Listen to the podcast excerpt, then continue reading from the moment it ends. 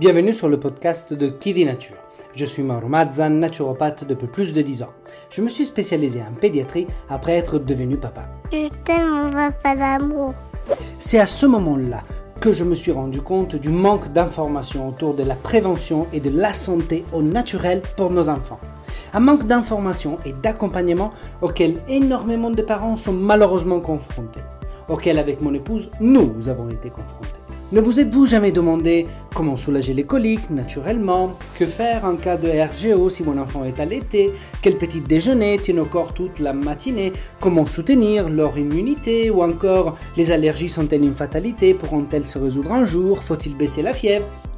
Autant de réponses qui sont difficiles à trouver aujourd'hui en tant que parent, confrontés à plein, trop d'informations, souvent contradictoires. Et c'est une vraie jungle.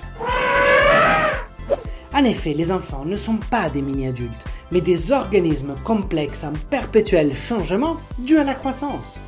Je souhaite alors avec Kiddy Nature partager des astuces et mettre un peu d'ordre dans des idées reçues concernant des problématiques pourtant bien réelles, telles que le RGO, les coliques, le sommeil, les allergies, les troubles digestifs, l'immunité, etc.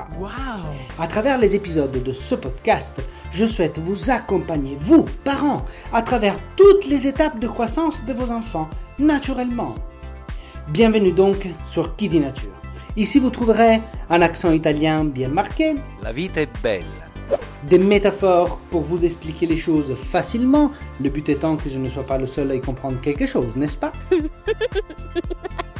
Du contenu pour vous, parents, qui souhaitez devenir des protagonistes et alliés pour la santé de vos enfants.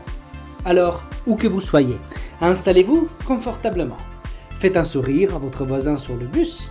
Mettez votre minuteur pour ne rien cramer en cuisine. Montez un tout petit peu le volume si vous êtes en train de passer l'aspirateur. Et profitez de cet nouvel épisode. Chers parents, dans les méandres de la parentalité, un défi se dresse souvent de manière imposante. Comprendre et guider les émotions de nos enfants. Aujourd'hui, je vous invite à explorer avec moi ces défis non pas comme une tâche ardue, mais comme une opportunité d'enrichissement mutuel et de croissance personnelle. En tant que parent, je me suis souvent demandé comment je pouvais être le meilleur coach pour mes enfants, surtout dans les moments où ces tempêtes émotionnelles semblaient incontrôlables. J'ai réalisé que pour guider efficacement les émotions de mes enfants, je devais d'abord apprendre à naviguer dans le tumulte de mes propres émotions. Ce n'est pas une tâche facile, mais c'est un investissement inestimable pour l'avenir de nos enfants. Dans cet épisode, nous parlerons alors de l'importance de la cohérence émotionnelle, de la gestion de nos propres réactions et de la façon dont nous, en tant que parents et adultes, pouvons renforcer le lien avec nos enfants à travers une compréhension et un soutien émotionnel. Je vous invite à vous joindre à moi dans cette réflexion. Apprendre à guider les émotions de nos enfants commence par un travail sur soi-même. Un travail qui forge non seulement leur avenir, mais aussi le nôtre. Let's go!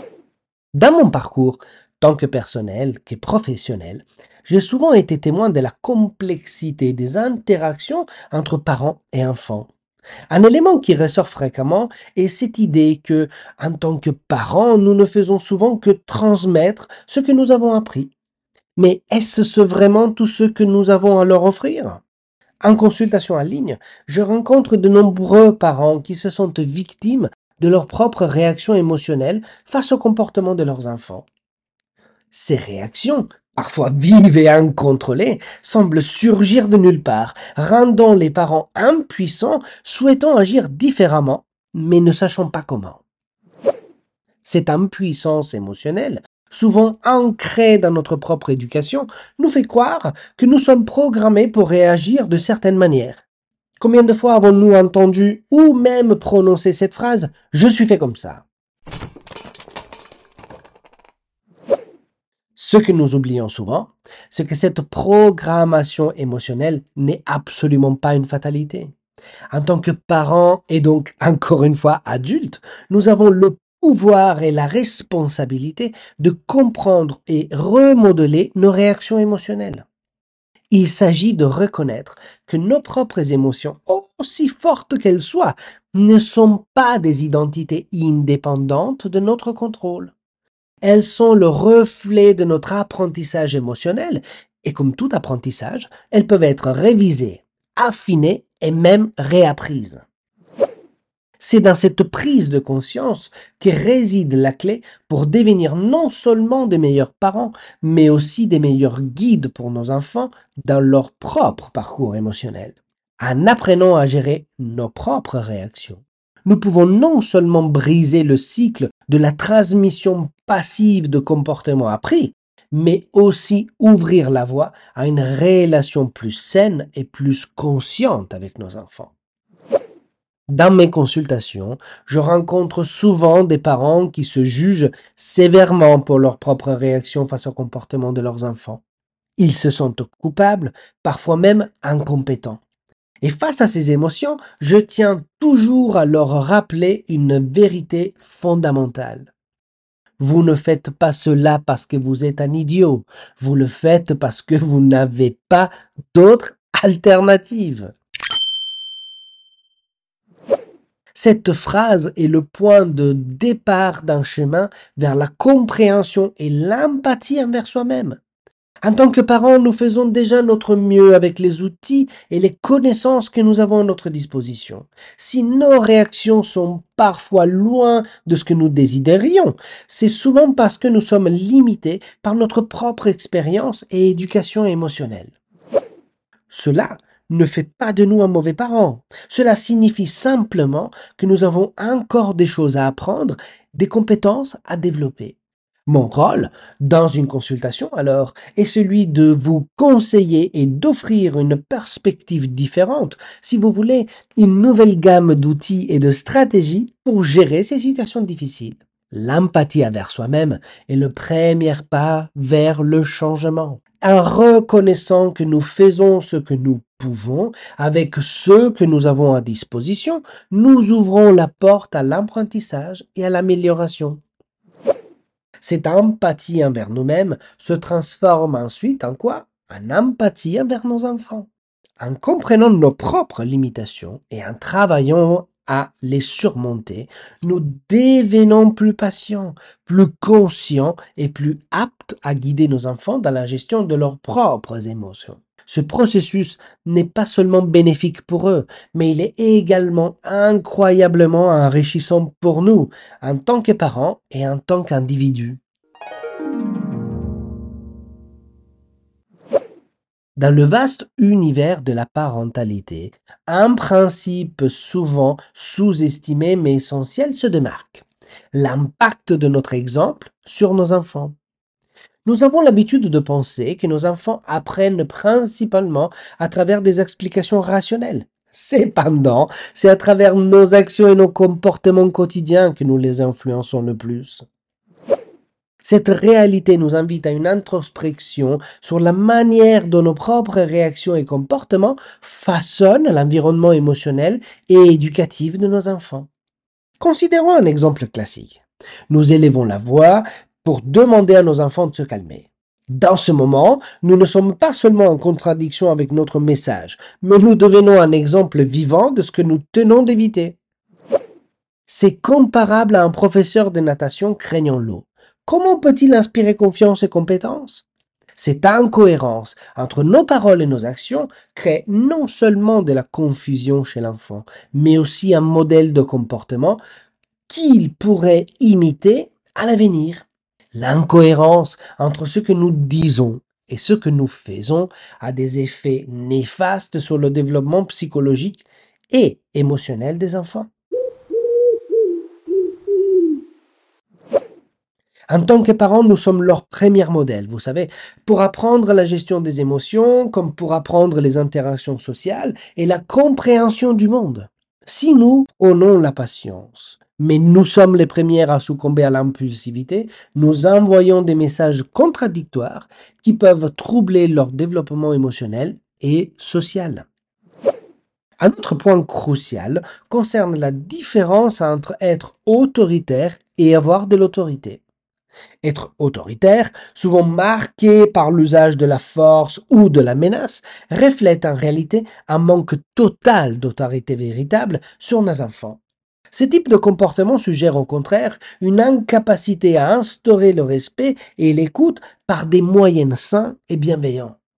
À l'inverse, avoir de l'autorité signifie être respecté, être écouté grâce à un leadership positif, cohérent et respectueux. Ah Les enfants qui grandissent dans un environnement où l'autorité est exercée de cette manière apprennent à respecter les limites de façon saine et à faire confiance à leurs parents. Notre défi est alors de devenir l'exemple même des valeurs et des comportements que nous souhaitons inculquer. Cela requiert de nous un travail constant sur nous-mêmes pour nous assurer que nos actions et nos paroles soient en harmonie et servent de modèle positif pour nos enfants. Je tiens à clarifier un aspect crucial sur mon rôle. Je ne suis ni pédopsychiatre ni psychologue. Bien au contraire, souvent je travaille en collaboration avec eux. Lorsque je rencontre des parents dans mes consultations en ligne, mon objectif n'est pas de poser des diagnostics ou d'explorer les raisons profondes d'un mal-être. Ma mission est plutôt de mettre les parents en position de pouvoir, de les aider à devenir eux-mêmes les coachs personnels de leurs propres enfants. Ma spécialité, c'est de m'atteler au comment surmonter une problématique donnée, plutôt qu'au pourquoi elle existe. Ooh.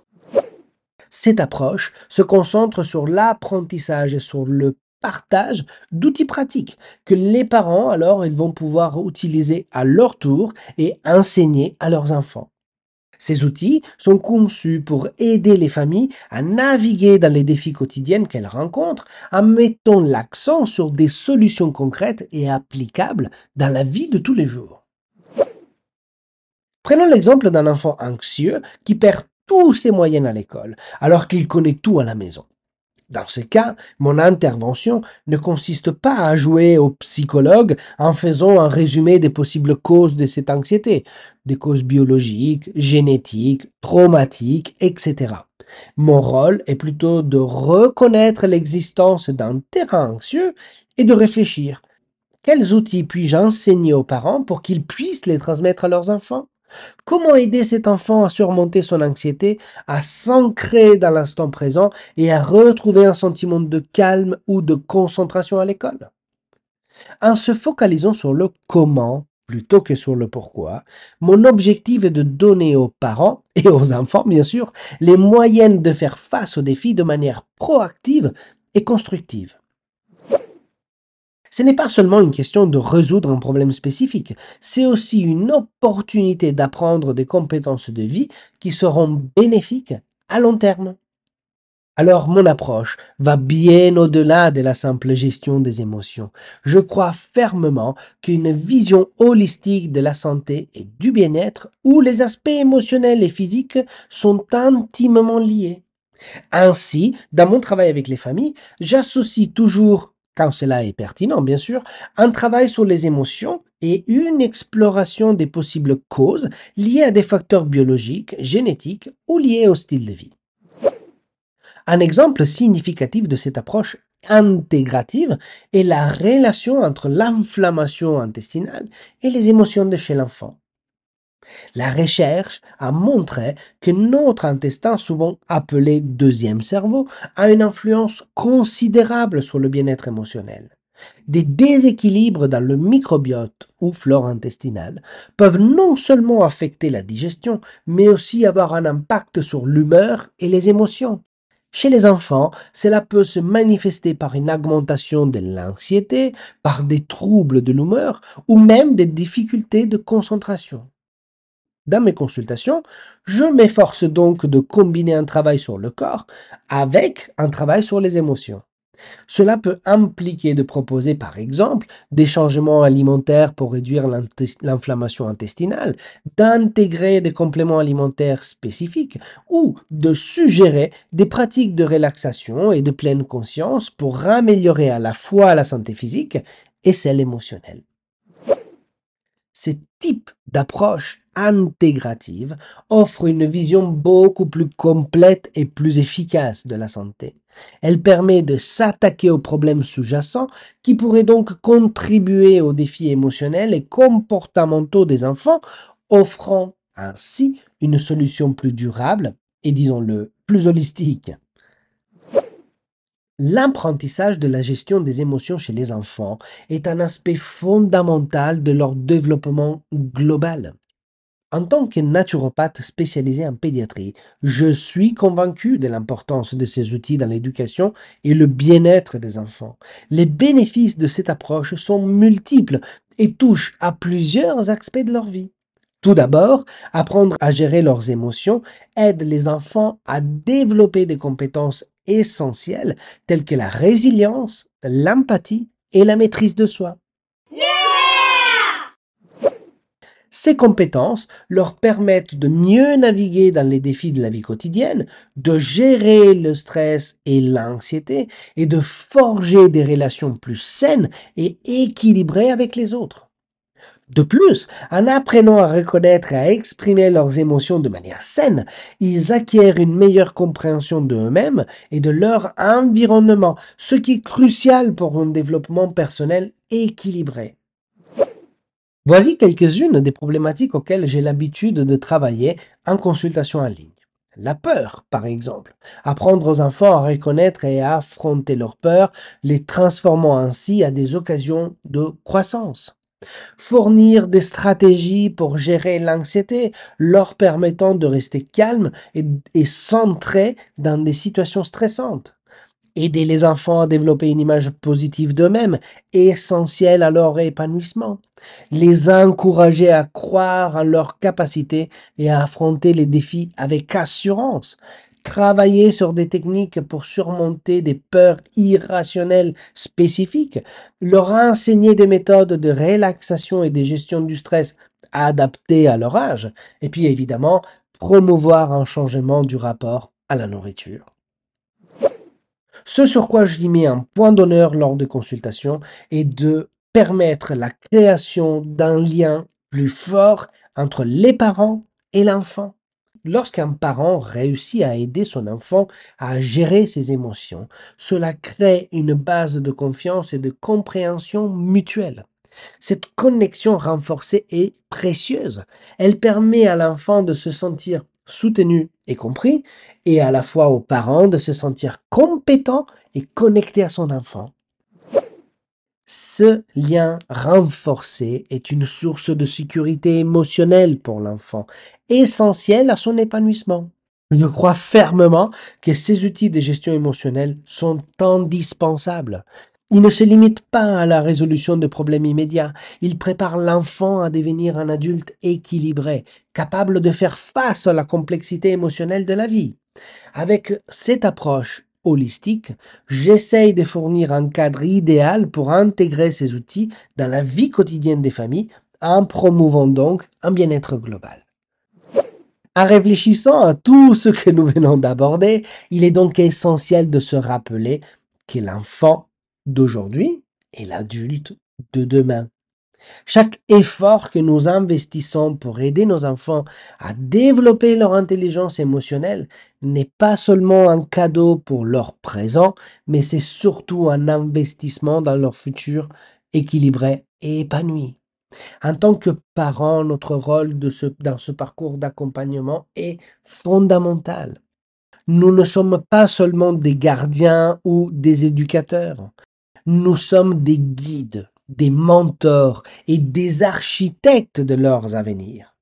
En leur apprenant à gérer leurs émotions, à surmonter des défis tels que la peur, l'anxiété ou le manque de confiance en soi, nous leur offrons des outils qui les accompagneront tout au long de leur vie.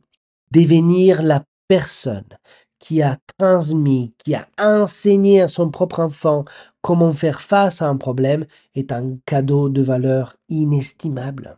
Pour l'enfant, cela signifie de grandir avec une base solide de compétences émotionnelles, prêt à affronter les défis de la vie.